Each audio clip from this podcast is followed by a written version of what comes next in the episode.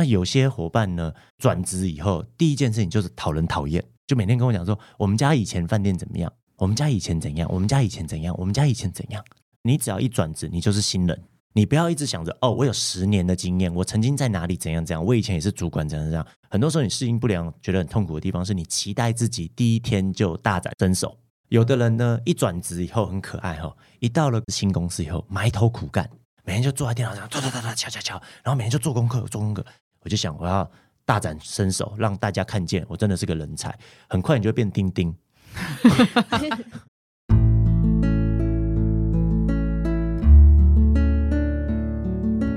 植牙诊所，帮你一生都精彩，从新鲜到退休。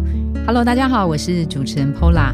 转职季已经来临喽，我们在这一季呢推出的主题策展大题目是转职落点分析。今天的题目我们要来谈的是转职如何漂亮上台。所以今天我们邀请的来宾呢，他是学堂讲座的创办人方志勇老师。Hello，你好。Hello，大家好，我是小安老师。我这边来帮小安老师做一个极简版的一个介绍哈。他担任讲师的时间大概是十年，声音听起来很年轻，人也是今年大概刚好满四十左右哈。十年的这个企业讲师的经验，来自于他过去在服务业的工作，还有非常扎实出国留学念观光饭店业的知识，还有实战的这个经验哈。那具体的来讲呢，他的这个呃工作经验在台湾的话，呃待过四年在金华酒店。那在四年之后，刚提到他当讲师嘛，那在四年之前，他是在国外，好在瑞士念书。那自己本身是马来西亚，跟家人的关系到了台湾。那在这十年当中，他其实到了很多的企业去授课。我们举凡大家听过的，哦，这个观光业，他其实都去过长荣啊、金华、U Bike 微笑单车、雄狮旅行社，还有零售业，像是呃太古福斯汽车、全家便利商店、中华冰室等等等，好一长串。那今天呢，要请老师用一个职场导师的身份来跟大家说。当我已经决定要转职的时候，新的工作到了，我总是好紧张，对不对？我怎么样能够很顺利的能够度过环境的这个变动？今天我特别要介绍一下我的同事，呃，因为这一集的题目呢，转职的适应不良的这个议题，是我们 Zoe 设计，我们欢迎客座主持人 Zoe，Hello，你好。Hello，各位听众朋友，大家好，我是 Zoe。我本身呢也是呃刚转职到 一零四这边来。那其实呃在转职过程当中，跨领域这件事情啊，我相信其实现在很多年轻人都正在面临，所以今天才会设计这样的一个专题，是啊、转职之后可能会面临到的一些心理上的问题，还有。如果我已经预知我有一些心理不安的想法，那我可以事前先做什么样的准备？在转职之前，可能有一些人会休一些假嘛。那在这个时候有什么小 tips？等一下就要来麻烦小艾老师好好的跟大家分享哦。嗯好哦，那老师您自己也有转职经验，对不对？或是您接受到这么多的学生啊？那通常在转换一个环境的时候，如果是讲工作的话，最常出现哪些适应不良的问题？其实我觉得第一个一定会适应不了，很多是文化哦。嗯比方说我在新加坡做饭店，那我到了台湾来，其实那个文化差异也很大哦，在工作职场上的文化差异很大。最简单的一个就是，呃，在台湾董事长叫董事长，新加坡董事长就是他的英文名字，哦，这样董事长 Hi Robert，哦，到台湾来，你跟这个董事长好董就是董事长好，张哦董好对要立正这样子哦，对是是是，那其实这就是一点点的文化差异。那其实这个都是第一个很容易出现适应不良。比方说，现在有一些呃美商的公司，它就是走一个比较开放性的文化。哦，大家可能呃都可以 work from home 啊，然后呃有这个零食柜啊，然后大家都用名字啊在称呼彼此。那这个时候你可能转到一个比较呃日商或者是台商的时候呢，可能呃这个工作的文化就会相对严谨一点哦，严肃一点。那这个时候可能就会出现第一个适应上面文化上面适应的不良。那另外一个更常见的适应不良的状况叫主管的适应不良。哇，第一个，每一个产业的主管，呃，甚至是每一间公司，甚至是每一个不同年纪层的主管，他在做同一个决策判断的时候，都有很多不同的依据，会看很多不同的事情，在意很多不同的点。哦，那这个时候呢，就会出现一个叫适应不良的地方。比方说，我在新加坡的时候，我的主管是一个很在乎细节的人，就是我提案的时候，我必须要把整个专案的流程都告诉他，备案都要告诉他，要花多少钱都要先想好，然后我不在的时候谁会接都要讲好。但是我到了台湾来以后，我上司是快快快快快，每次我简报准备一大堆，他就跟我讲下一页，下一页，下一页，下一页，然后不然就跟我讲，所以呢，然后呢，嗯，结果呢，然后甚至最后就拍拍我的肩膀说，你以后可不可以准备简报少一点？然后我就这个时候就会出现适应不良嘛。那这个适应不良其实就是我们需要去调试的。最后一个呃适应不良的地方就会是同事。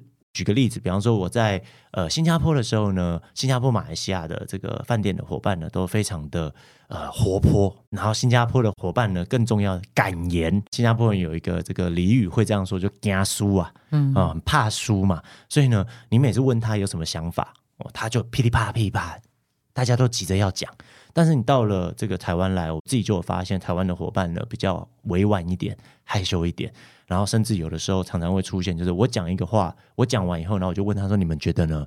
他其实很多的想法，他就会不自觉的就讲：“老板说的对。”啊，讨厌哦，都让你没有刺激，然后你就会觉得说，你明明就有想法，你为什么不讲？那可能这个顺序就要改变哦。比方说我们在台湾的时候，我就会变成是先问员工他的想法，才讲自己的想法。但在新加坡，我就可以很敢敢的先讲自己的想法，然后再问员工对我的想法的建议。那这个时候就会是你要去适应的，包括沟通啊，包括做事啊，包括决策，包括提案，哦，甚至包括怎么称呼你的主管啊，打招呼这些事情，都会是一个文化上面需要做调整的东西。小安老师为什么没有说工作本质上面的那个不适应？比如说我去之前，我觉得哦，他跟我原本的工作百分之八十相同，结果我来到贵宝地的时候才发现啊，相同的只有百分之三十，这个落差会原因是产生在哪里？我面试的时候，一般我面试过两次三次，我真的还没有进入到那个情境，我是没办法知道的。这个可以怎么样克服？其实我之所以没有说工作上面的适应不良的原因，是因为我预期你在转职的时候要做好功课，太重要了，真的。因为想象跟现实总是不一样的。那。我都会跟伙伴们讲说，你不要总想着说你换一份工作以后，这份工作美好的地方是什么？因为人很特别一件事情，就是当我们有选择、有很多的选项的时候，我们会对那些还没有选的东西有无限的期待。哦，那这个时候呢就像我们男生嘛，常常会讲说，哎，如果当时我跟我的初恋如果结婚的话，会怎样？那你有没有想过一件事？你跟你的初恋结婚的时候，可能你的初恋会过得更不好。也许你会过很好，但他过得更不好嘛。其实我都会说，我觉得不应该有工作适应不良的地方，而是你在去工作之前、转职之前，你就应该要先做好准备，来确保只会碰到软性的适应不良。我们刚才讲的文化。上司的状况、同事的人际关系等等的适应不良，因为这是你无法提前做准备的。但是工作上的适应不良如果发生的话，就表示一件事情，叫做你从一开始就没有做好转职的准备。所以，可能想象的落差这件事情，跟自己有没有准备充足，也会有很大的关系。那如果这样听起来是，呃，我们在转职之前，还建议大家可以多做什么样的准备？就譬如说，呃，大家现在都很容易用用网络去呃搜寻很多关于这个产业的知识啊，或者是呃，我要问朋友吗？相关的人吗？有没有什么方法可以诀窍教给大家呢？好，嗯，其实我自己在授课的时候，在线下做课程的时候，我每一堂课的每一个章节都会有三个很重要的步骤，嗯，叫想知道、知道跟做到，想知道、知道跟做到。哦，那其实我认为，大部分的人在生活当中要的就是一直不断的重复这三件事情，叫想知道、知道、做到，想知道、知道、做到。成长就是靠这三件事情。哦，那其实很简单，你今天要转职，不管你今天像我们的 Joy 是转换跑道。哦，或者是有些人是我是转换公司，哦，是要跳槽嘛？那你要做的一样，想知道，今天你已经想转职，表示你已经想知道了。嗯，那第二件事情就是你要去知道。那这个知道呢，这个这个就一定要知道，要开始去做一件事情，叫接触。你不能想着一件事情。刚刚我们的周有提到说，大家都在网络上查资料。对，网络上查资料的时候，很多时候你不能确定这个资料的真实性。对，哦，然后再是，你没办法问更多。哦，比方说有些人讲说我在广告公司很超，但是你有没有想过一件事情？他很超的原因是因为他能力很烂，而不是因为公司真的很忙。哦，有可能大家都不超，只有他一个人很超。那也有可能有些伙伴同样很超的人，有人是很享受的。他觉得我在这个超的环境当中，我接触很多不同的品牌，我帮很多不同的品牌设计这些广告也好、文宣也好、社群媒体，我觉得好好玩哦。但是有些人就跟你讲说啊，公司不把我当人啊，等等等的。那我觉得很多东西你是要实际接触。我今天想要去广告公司工作，那我有没有机会透过一些社群去参与一些广告的一些活动？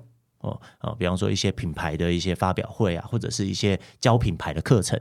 哦，怎么做品牌，怎么做行销的课程？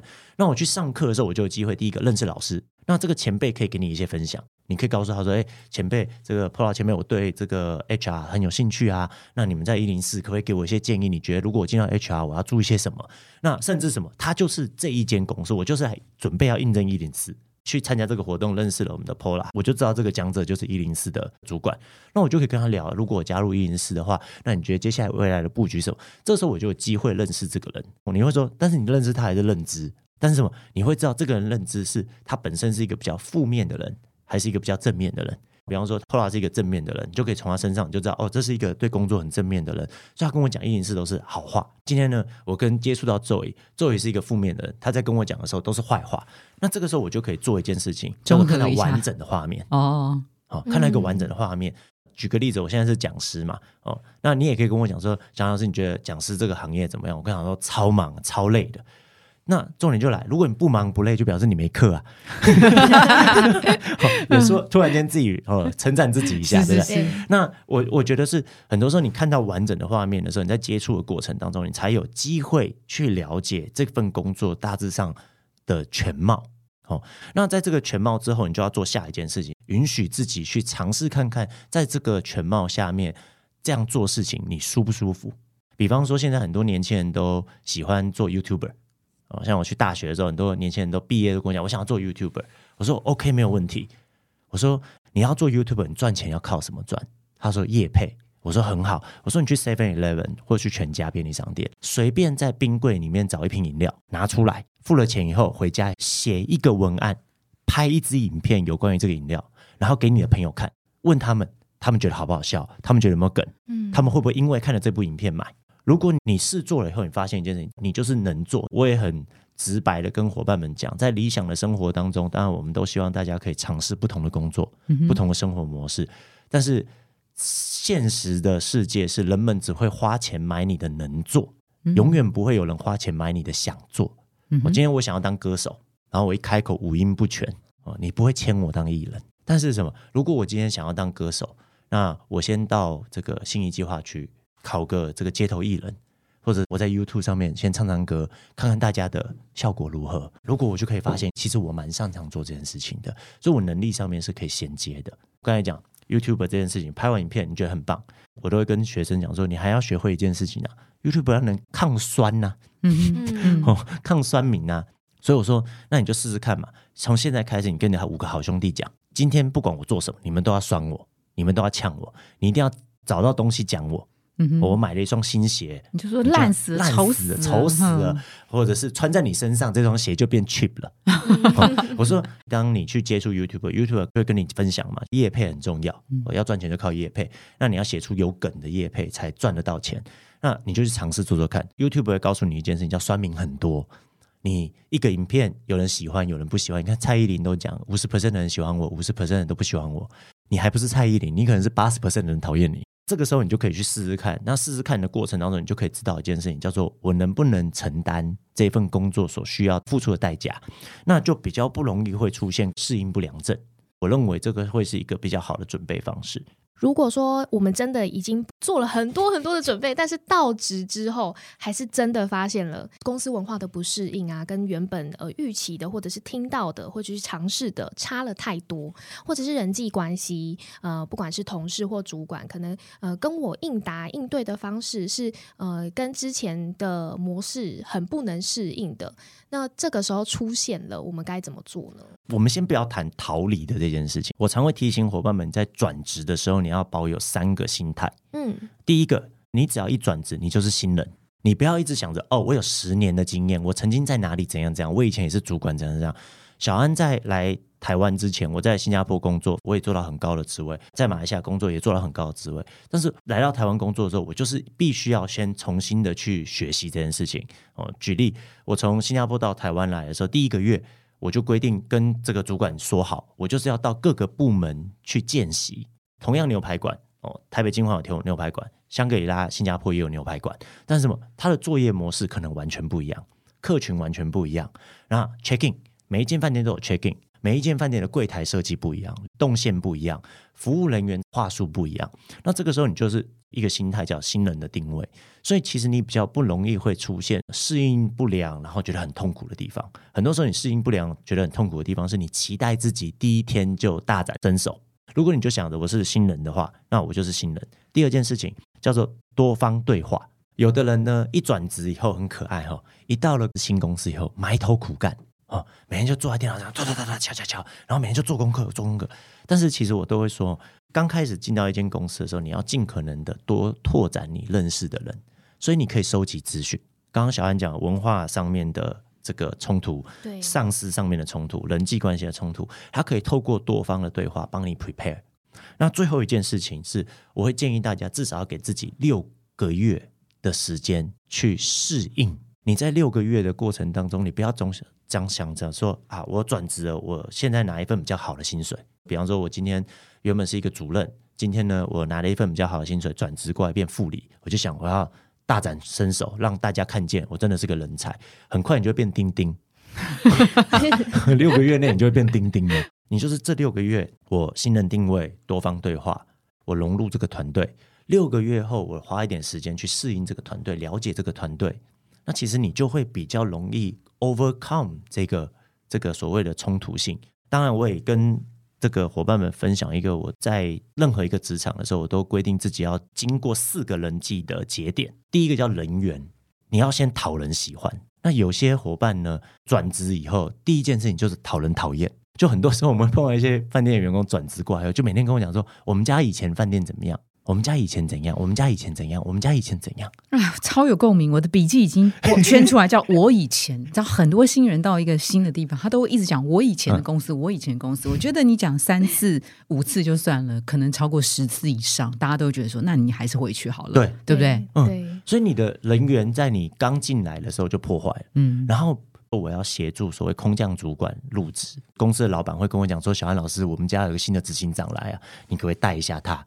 嗯。那我在带他的时候，这个新的空降主管入职的第一天，我都会跟他讲一件事情：前三十天，不管你看到什么，你觉得该改的东西，都先不要改。哦，先按耐住一下，先写下笔记。前三十天，对，为什么？因为有可能你要改的东西是老板做的。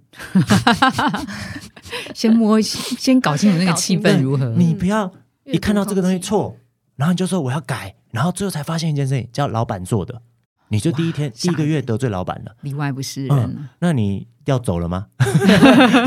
所以第一个叫人缘，那第二个叫人和。那当我在讲人和的时候，大家想的都是和气的和。我看到两位写的都是和气的和。对，我在讲的和是合作的和。嗯，所以你有了人缘以后呢，你要开始学会跟别人合作。什么意思？叫做我愿意帮别人。哦，很多人一转职的时候，第一时间就想着我要帮自己建立建功。嗯，我要自己也有战功嘛，嗯嗯，不要急，先帮别人建战功，因为你对这边的人是新的，对这边的伙伴人他是陌生的，你愿意帮他建战功，你愿意帮他做多一点事情，而不是只想着要帮自己做战功的时候，你才会有机会让这些这个旧的资深的伙伴愿意把你当做自己人，而不会想一件事啊，你就在抢工作的。我自己是顾问，有的时候也会碰到这样的状况，就是公司里面有一群高阶主管，突然间老板介绍了一个顾问，那这个时候同事一定开始想一件事情：这个人是不是接下来会替代我？嗯哦，就开始会 defense，哇，就开始 defense。对，但是当我来的时候，我都会跟他讲：老板有什么样的资源不给你？那你跟我说，我跟我说，我帮你争取。对，老板有什么样的东西不不帮你解决？你跟我说，我帮你争取。谁谁谁很难合作，你跟我说，我帮你去沟通，我帮你们两个人哦做桥梁。大家就会发现一件啊，这个人不是来搞我取代我的，取代我的，是自己人，而是自己人。那这个时候你就创造第二件叫人和合作的和。嗯第三件事情叫人情，因为你有人和，你才会有人情。哦，今天。呃，这个 Pola 找小安来，假设今天我们录音是我们欠老师一个人情，哦谢谢你教大家。没有啦，是说，比方说今天我们就哎、原本有预定，今天有一个老师要来上课，哦，来这边录音，突然间开天窗啊，这个我们的 Paul 周围打给小安说，哎、老师你可不可以来啊？拜托，我十五分钟赶来，赶快跟你们录这一集完成。这个时候我跟你合作，帮你完成了你的工作。同时间，我也留了一个人情。你有这个人情，在未来在工作的过程当中，有借有还彼此才能够有借有还。老师刚的这个例子不完全正确，今天是我们非常非常仔细的邀请到老师，对，没有隆重登场。这样举例而已、哦。那我当然知道你们很用心很重要。第三件事情就是你要开始会创造人情。那这个创造人情，很多伙伴都有一个错觉：我只要有帮了他，他就会觉得他欠我一份对，人情有借有还他觉得有借有还他就觉得是这样。不是的，哦其实人情是需要靠维系。是是，那甚至什么？刚刚我们讲你要多方对话，对不对？那你想想看哦，我要去跟老板提案的时候，JOE 给了我一些建议，哦，我也是跟我合作把这个案子提出来嘛。很多的这个伙伴常犯的错就是，我的案子提过以后呢，我就每天说我的案子过，你看我的案子过了，但是我没有把光环还给 JOE。但是如果我今天多做一件事情，多亏了 Zoe 教我，跟我讲说哪里要注意，哪里要注意。你看董事长真的有问，嗯老板真的有问，哇，前辈有你真好。你怎么这么会做人呐、小安老师？这个时候你就出现人情，因为他对你好，你有看见，这个时候情才会产生，嗯嗯，要那维系，最后这个东西才会转换成人脉。所谓的人脉，绝对不是说你认识谁，他就是你的人脉。我们在正向心理学叫正向的人际关系，叫可以互利。能够互利的关系，一定是有人情、有人和、有人缘。今天你进到一个新的职场的时候，绝大部分人都把所有的心思花在事情上面。如何做事，嗯，或者是如何透过事情去表现自己。嗯对，那我不是说它不重要，嗯能力真的还是很重要的，因为你认识一堆人，但是你就是技不如人，你就是没有办法。但是很少人会想一件事情：我在做事的同时间呢，我也把人际关系稳住。那其实当你转职转到一个新的环境的时候，你第一个要稳住的，其实有的时候不见得是工作上的事物，嗯事物上，你只要维持现况，你只要不要犯错，你能把公司交代你的事情，在你的工作领域下能够大致上做出来，七七八八，大致上老板都知道。你大概六个月内，我也不太期待你有什么太厉害的成长。这六个月，好好去跟你的伙伴们去建立关系，嗯来确保当你要大展身手的时候，你有足够的人脉支撑你做这件事情。嗯为什么会是设定这个半年的时间？会不会因为可能这个人的个性，他假设呃，就是会需要花多一点时间跟别人交际，或者他认为这个人脉人情的事情，他必须要花更多的时间去培养。那有些人可能他呃本身的 MBTI 的人格，大家说我是一型人啊，我可能进来一到三个月，大家就会喜欢我。那这个时间的设定会因人而异吗？还有，如果六个月之后我真的没有办法适应了？那我是不是应该要帮先帮自己做退场机制？等一下也可以请老师来聊一下。我先讲为什么我选六个月。对，这个绝对不是随便抓。在台湾，我们常听到 一句话叫试用期试用期是三个月嘛。哦，对，那三个月试用期的时候，你会发现大部分的主管特别仁慈，会特别蜜月期友善，蜜月期嘛。嗯对，所以在这个蜜月期的过程，老板可能对你的期待没有那么高哦。那很多时候你还在学习，但是三个月的试用期过了后的接下来三个月，大致上老板会开始交代一些小任务给你，但这些任务不会太大，它比较像是一个老板让你有机会开始证明自己，你可以 do something 的这个时候。那再过三个月，也就是六个月，刚刚我讲的六个月的时候，老板接下来的期待值就会开始拉高，因为你已经来六个月了，你已经蜜月期也过了。然后呢，你也有一些小的战功了。接下来我就会想看你能不能承担更多的责任。那这个时候呢，老板的期待值就高。所以，如果你这个时候还花很多的时间在做文化适应的时候，你其实就会出现两头烧，嗯，所以你会特别辛苦。其实周也有提到，我很外向，所以我可以花一点点时间就可以把人脉都抓到。有些人是花很多时间才能够，因为我比较内向。其实当我在讲把人际关系稳固下来的时候，不是叫你当交际花，而是叫你在这段期间融入这个团队。所以我不是叫你要跟大家去唱歌，跟大家出去站夜店，然后要买鸡排请大家喝，然后到处去聊天。其实很多人都觉得说外向型人格，我到公司很快就会有人缘，不会。其实很多时候外向型人格最快把自己的人缘都破坏掉。很多外向型人格一来的时候，他就觉得我就是外向嘛，你身旁的人觉得你装熟。我在讲人缘的时候，是不见得一定要讨人喜欢，但是你一定要学会叫做不要不讨人讨人厌对，嗯不要让人讨厌。你一定要懂得那一条线，讨人喜欢，很多时候你就会谄媚，做很多过线的事情。嗯但是当你懂得不让人家讨厌的时候，你就会知道《论语》里面讲不要逾矩。所以我刚才讲了一个空降的执行长过来的时候，我会跟他讲说，前面三十天先不要急，也许你讲的都对，但是你讲的每一句话可能都会得罪人，会让人觉得不舒服。讲一个我自己常做的事情哦，我从马来西亚到新加坡到台湾工作，大部分是做 training，所以很多时候会跳不同饭店。呃，我很多时候会有主管在六个月或一年之前就一直换。我每一次接到一个新的主管的时候，我都会做一件事情，就是前三十天的时候，我会非常认真抄笔记。抄什么笔记？就是他在开会的时候说的话、问的问题，然后有什么专案是过的，什么专案是不过的。然后我就会开始看，第一个，我老板常讲些什么话，从这里面去找到他的习性。很认真呢，很聪明。然后他问什么问题，嗯，他会常问的问题，表示他在意。是所以什么提案的时候，一定要想办法解决这些事情。嗯再来看提案的成功跟不成功的原因在哪里，你还会看到一个比例，叫谁提案都常过。谁永远都不行谁行，永远都不行嗯，比方说周伟的提案永远都过，我发现 Pola 的提案都没有。永远不过。但是其实我看 Pola 的提案，你的提案比较好，我就会知道一件事情，叫虽然你的能力好，但是你没有得老板疼。今天同样我要提案上去，我挂名字挂一定要挂肉椅的，绝对不会过，但是我真的。挂周宇就会过。嗯，那很多时候我们做讲师，一开场的时候都会有主管开场，每一个主管开场的时候，我都会记他的关键字。比方说他一开场哦，一讲哦，你去年是我们的数位元年，今年是我们的数位第一年哦，那我们接下来就是要冲刺，接下来我们的会员数要怎样，那你就会知道去年是数位元年，今年是数位第一年，然后会员数要冲刺。这个销售学叫做镜像的概念嘛，我在上课的时候就会用一些这些主管的用词，如果你今天是老板，你问员工说去年是数位几年，员工说不出来。但是一个刚来的讲师倒背如流，你会不会喜欢这个讲师？我也跟各位分享，这叫本能变成本事。你今天晋升是因为本能，你开始累积一些本事，让你工作变顺利。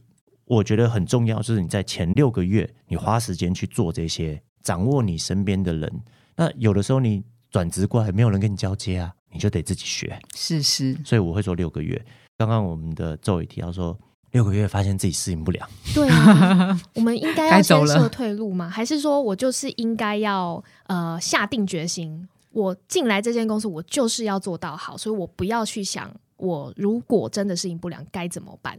我我觉得这个我没有办法给你一个标准绝对的案答案对，哦，因为如果你六个月你进来适应不良，然后你的老板是独裁者、职场霸凌，你其实就该走了骂走了。脏话，每天精神控制，你可能就得走。希望伙伴们在转职的时候啦，我们在讲准备的时候，你也要先知道你的目的到底是什么。如果今天即便你的同才很难相处，那你能不能至少先达到你的目的再离开？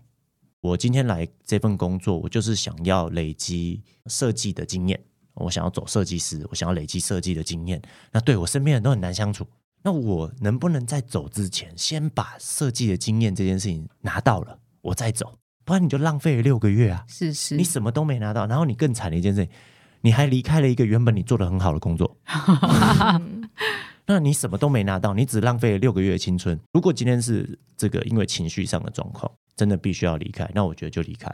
但是如果你只是单纯就是哇啊，我才发现哇，同事好难相处，老板好难相处，压力好大，好烦，那我就会跟你讲，先思考你原本转职的目的是什么，然后去达到这个目的。那这也是为什么小安刚才讲的是，你要先做好准备才去做转职，因为很多时候想象当中的工作都只会想到美的那一块，你不会想到你要付出多少的代价才能做这份工作。OK，好，那这一集啊，我们的这个呃题目叫做“转职如何漂亮上台”，其实主要讨论的是转职的这个过程当中所出现的适应不良症，特别是小安老师的这个定义啊，把它放在我们比较看不见的公司的文化，还有就是这个公司主管同事的一些人际的互动等等哈。那为什么小安老师没有把它放在是工作本质上的不适应？因为小安老师认为这件事情是我们在决决定要转职以及面试过程当中必须要做好的这个功课。嗯那如果回到这个转职的呃气氛上的适应不良症，很重要的一些呃 tips 啊，比如说新到一个环境，我们要先观察，好，嗯先观察。我觉得极好的例子就是你看你的主管、你的同事他们提案的方式，老板会问的一些关键字，我觉得这真的是很聪明的一招。还有就是哪些人提案特别容易成功，你也许可以跟他请教。这些大概就是我们能够快速融入新的环境，呃，求得人和人员初阶段的目标。那第二件事情，小安老师也提醒大家，不要只闷着头在做事，你偶尔要抬起头来做人。嗯那做人呢，除了好人缘之外，其实要记得帮助对方。这件事情让我想到我们公司还有我们的主管，其实我们过去在设立 KPI 的时候，很多都只在乎自己做了哪些的事情，嗯而去忘了。呃，我们可以回想，我到底帮助了同事或帮助了跨部门的同事达到他哪些应该要做的目标。嗯所以，也许我们将来会有百分之十、二十、三十的比重的 KPI 是放在我帮助了谁完成了什么样的事情。那这件事情其实也就是人和团队合作可以做到的。好，那小安老师有建议，就是六个月，虽然大家都好急，好急着看你换不同的工作到底有哪些成绩表现，我们都知道很急，但是要告诉自己，我先用前面的三加三的时间，三个月融入这个环境，过了这个适应期，然后第二个三是我慢慢建立小的战功。那过了这个六个月之后，我再来施展我的拳脚。那最重要的是，可千万别提我以前，我以前如何如何。OK，、嗯好，那今天的节目非常谢谢小安老师，也谢谢肉宇的参与，谢谢大家，谢谢，拜拜。拜拜如果您喜欢今天的内容，请给我们五颗星，并且留下好评。假如有更多的问题，欢迎到植牙诊所的网站来发问。特别想听什么主题，请点击节目资讯栏的连结投稿给我们。也邀请您订阅追踪，掌握最新的内容。我们下次见喽！